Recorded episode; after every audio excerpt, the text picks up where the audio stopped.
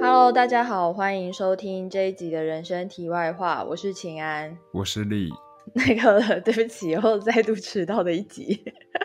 没有迟到，我们现在就是改成每个礼拜五。 你今天剪得出来吗？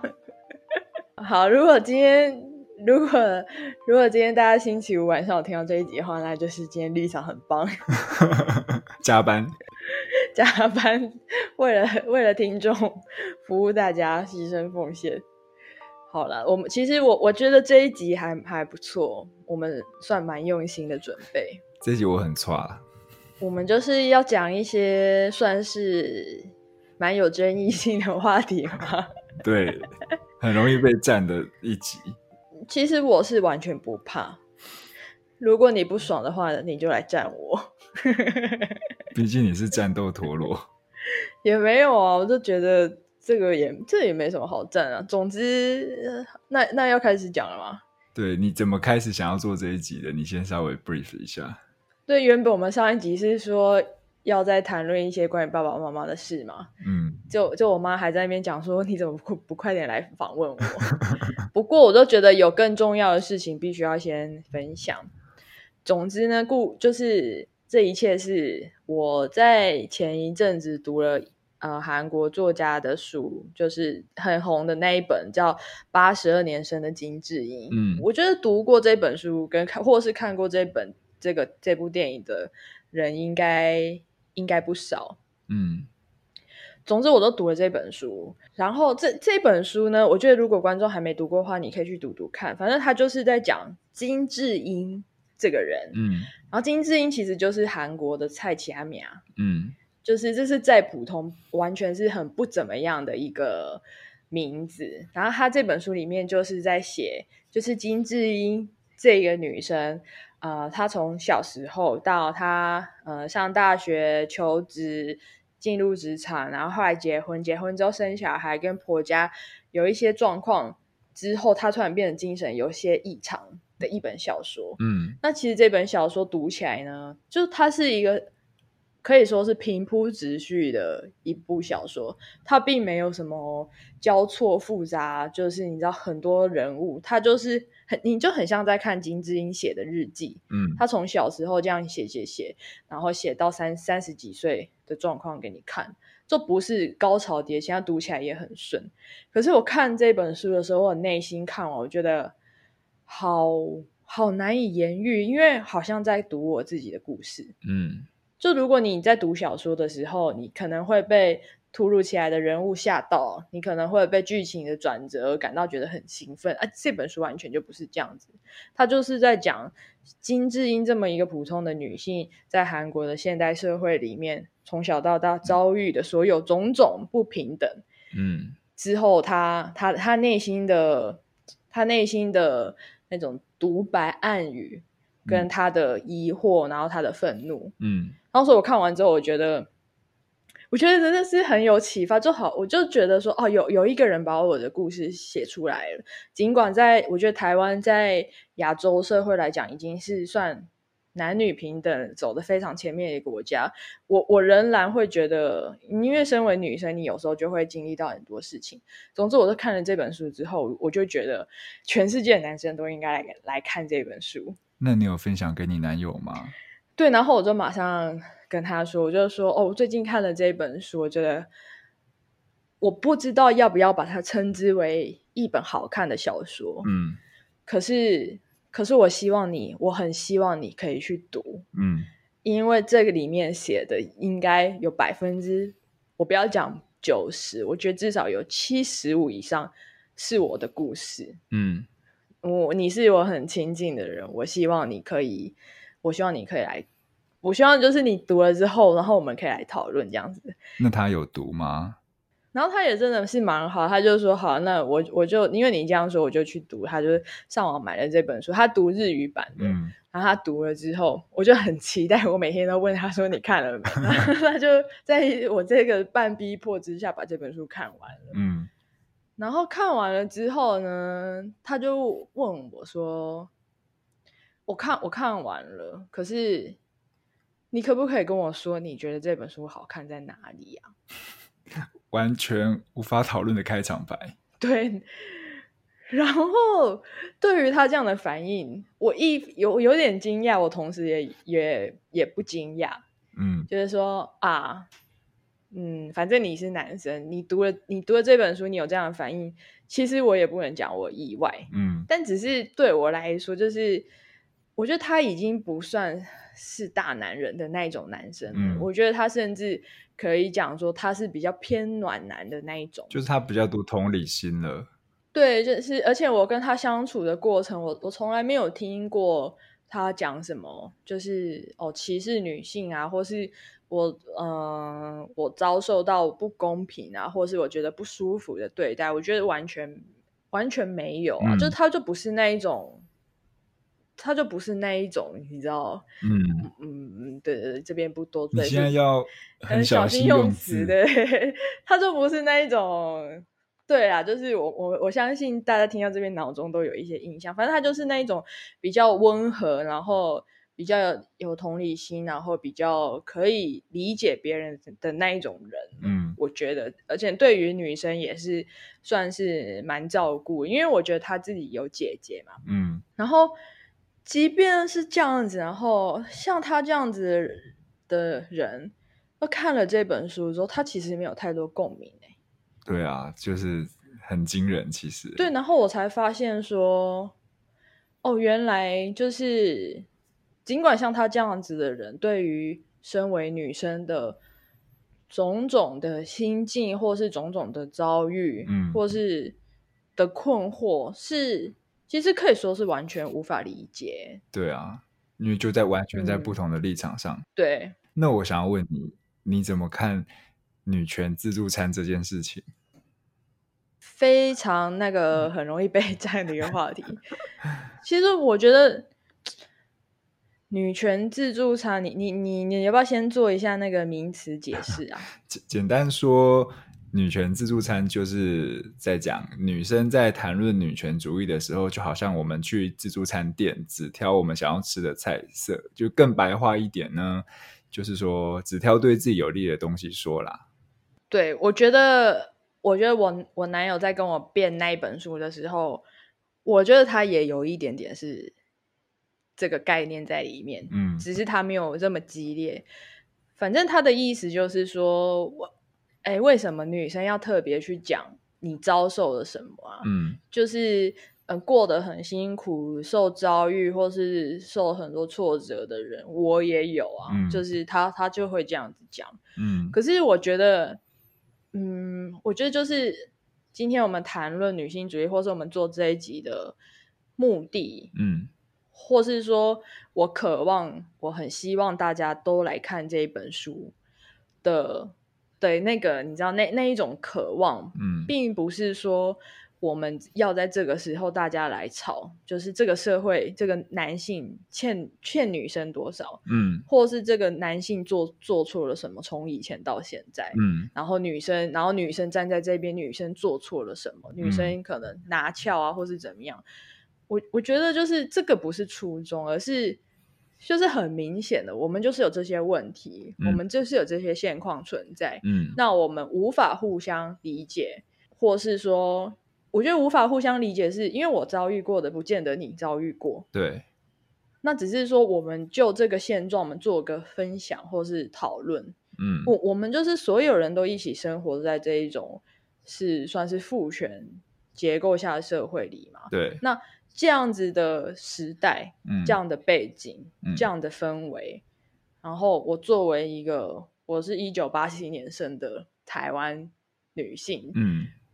我在现在这个被人家认为还算进步的社会里面，嗯曾经感受过哪些。那我觉得这个是很有趣的事情，也而且也很值得大家多提出来分享。嗯，其实嗯我觉得讲女性议题啊，一直都让我有一种要很小心的感觉，因为很容易就会嗯演变成大家都在比较谁受的委屈比较多。对，可是我觉得这真的是比不完。就比如说，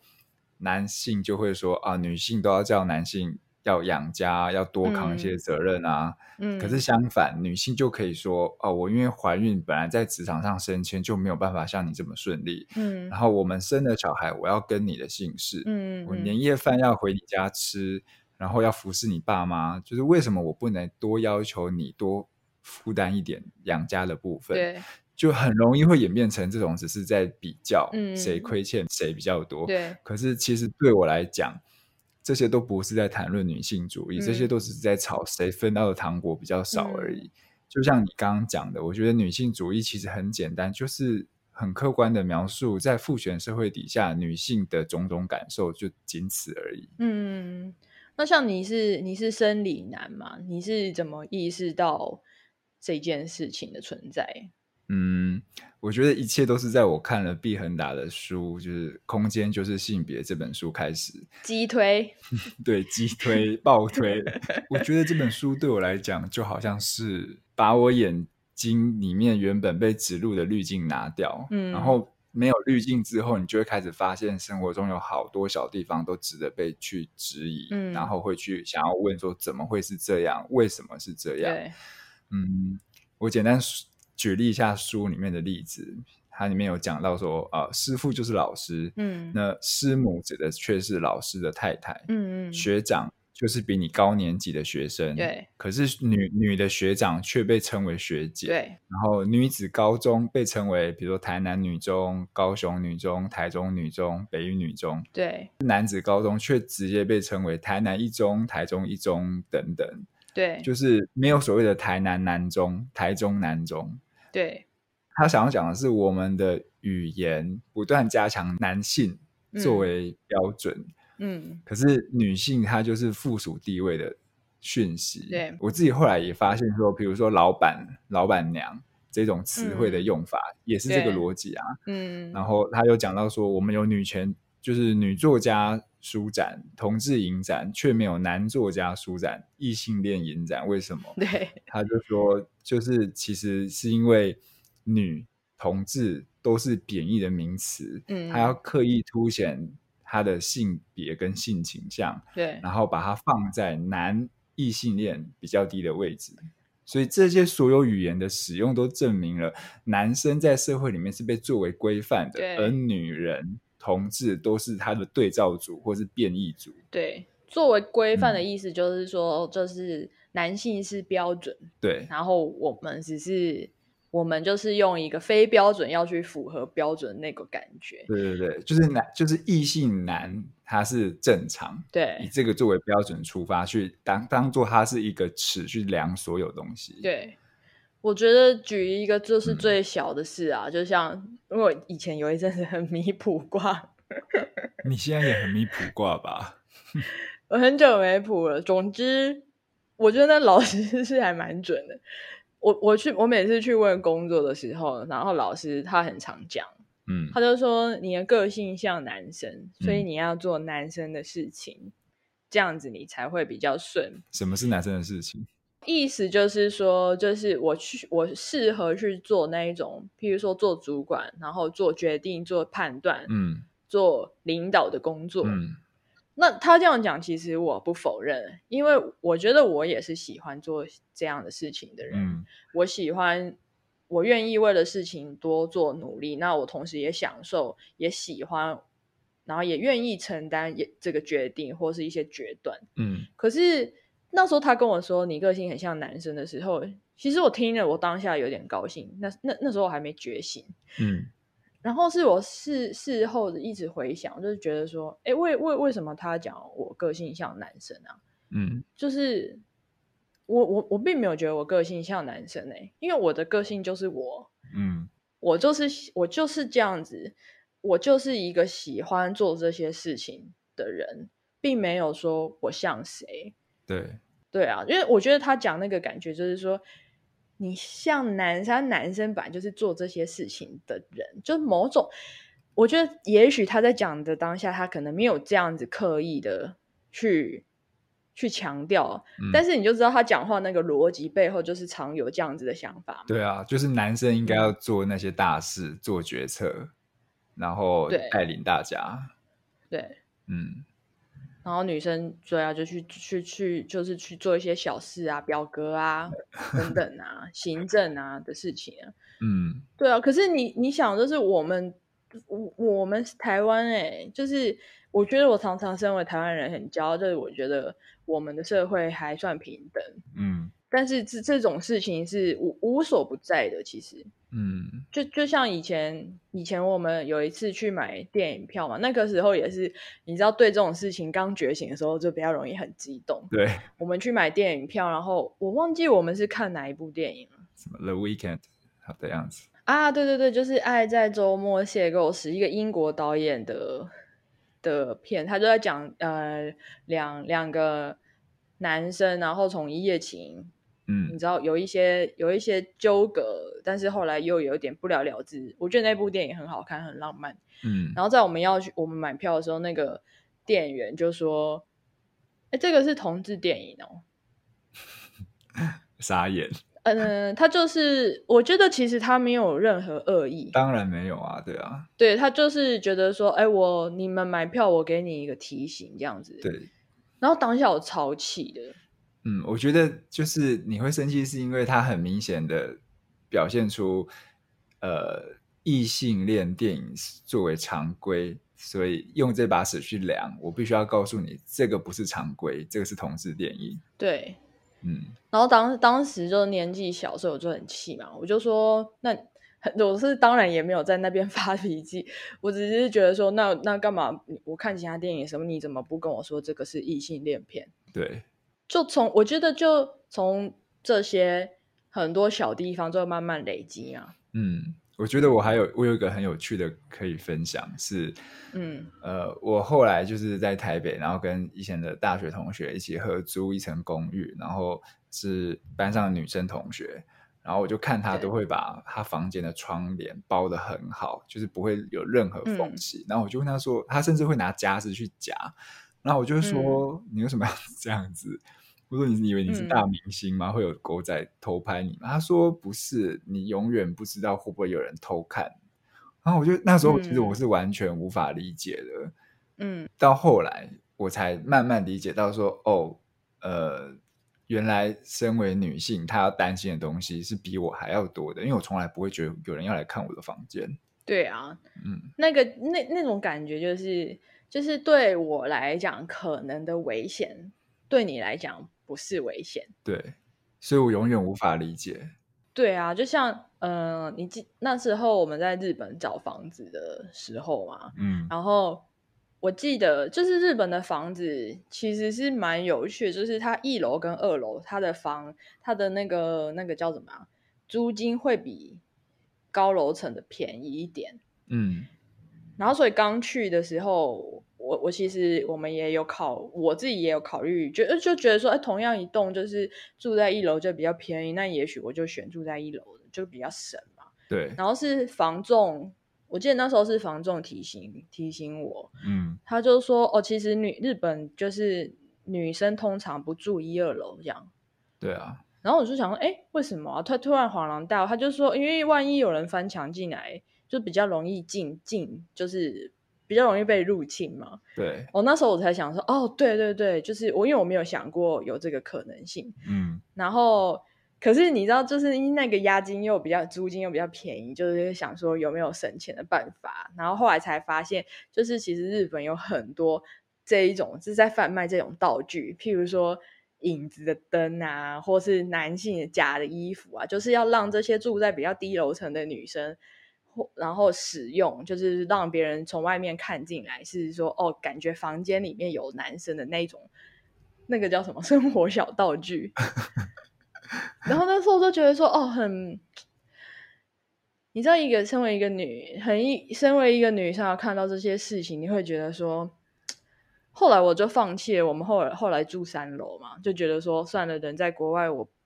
我也不敢冒这种风险。对，然后我就住在二楼，享有比较低的资那个租金。嗯，对啊，可是你之前在台北住的地方，不是对面公寓的阿北就会故意打手枪给你们看吗？对啊，就这件事情，我通常都是把它拿出来，就当成笑话这样讲啊。嗯，但是也故反正故事就是有一阵子，因为以以前我们家我们那个租屋的客厅就是那个就是那种叫怎么讲啊，大玻璃门嘛，就是你开了出去，你外面有阳台，然后落地窗，刚好落地窗，落地窗，对对对，对不起对不起， 反正就有落地窗，你可以开，你可以去阳台，然后阳台就是巷子，然后你也可以看到对面的人家。然后那时候我们住二楼，嗯然后我我那那一阵子，有时候我就会觉得说，因为我们很常住在客厅聊天嘛，你就会坐在客厅聊天的时候，我就会这样，有时候会看外面，嗯然后就觉得对面三楼那个有一点奇怪，因为他每次他很常站在窗，就是他们家落地窗边，嗯然后因为我们那个巷子是其实蛮窄的嘛，就是其实你这样你是看得看得到那边有人，嗯，然后我就这样子几次之后，我有一次我说，就是有一次我就发现说，哎靠，他根本就是在在在打手枪哎、诶而且因为你们全部都住女生，那时候，对，然后我当时第一个反应我是把落地窗关起来，嗯然后我第一个反应是想说，我觉得超级不舒服，很恶心，嗯再来是觉得我是不是要去买窗帘啊？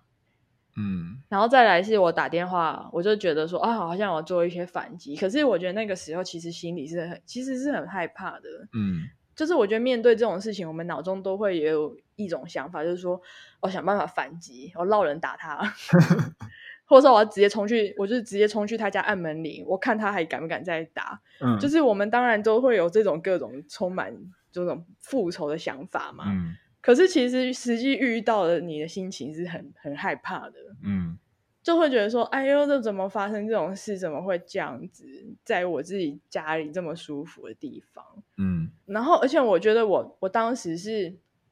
有，后来我看到那个画面之后，我就不喜欢去阳台了，因为我怕又发生同样的事情，万一它又出现，很不那爽、欸我不知，道我可以怎么办，就很不爽。然后或者是或者是我如果走路回家，我我我在路上遇到它怎么办？哎、这个我就会有一点没办法理解，就是为什么嗯会怕在路上遇到他，他又不能拿你怎么办？我觉得你知道原这个事情也有趣的点是，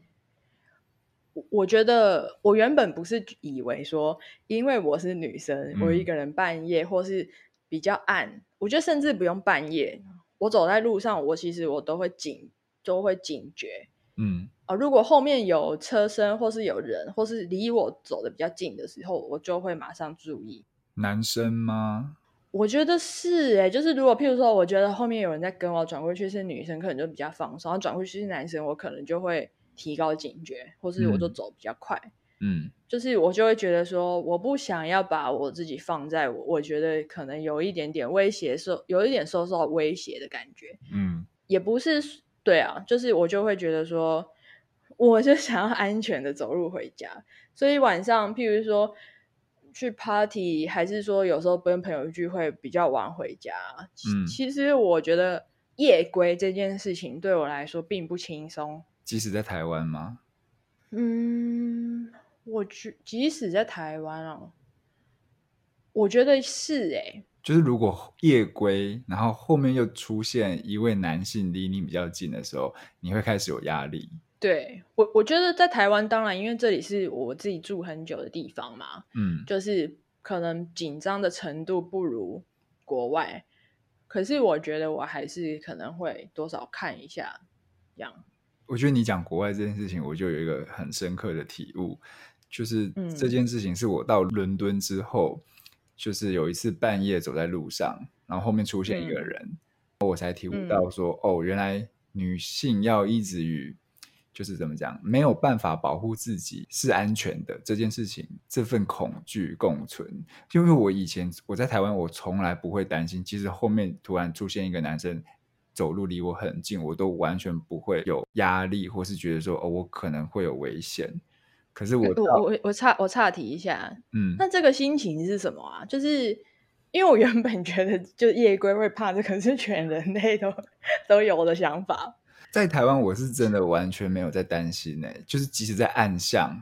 我也就是我没有那个脑袋觉得说我可能会被攻击，怎么样就是会被怎么样，因为我是男性而怎么样，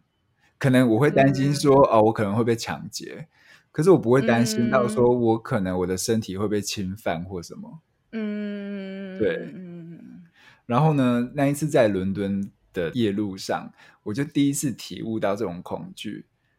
我第当下第一刻的想法是，哦，这就是所谓的弱势，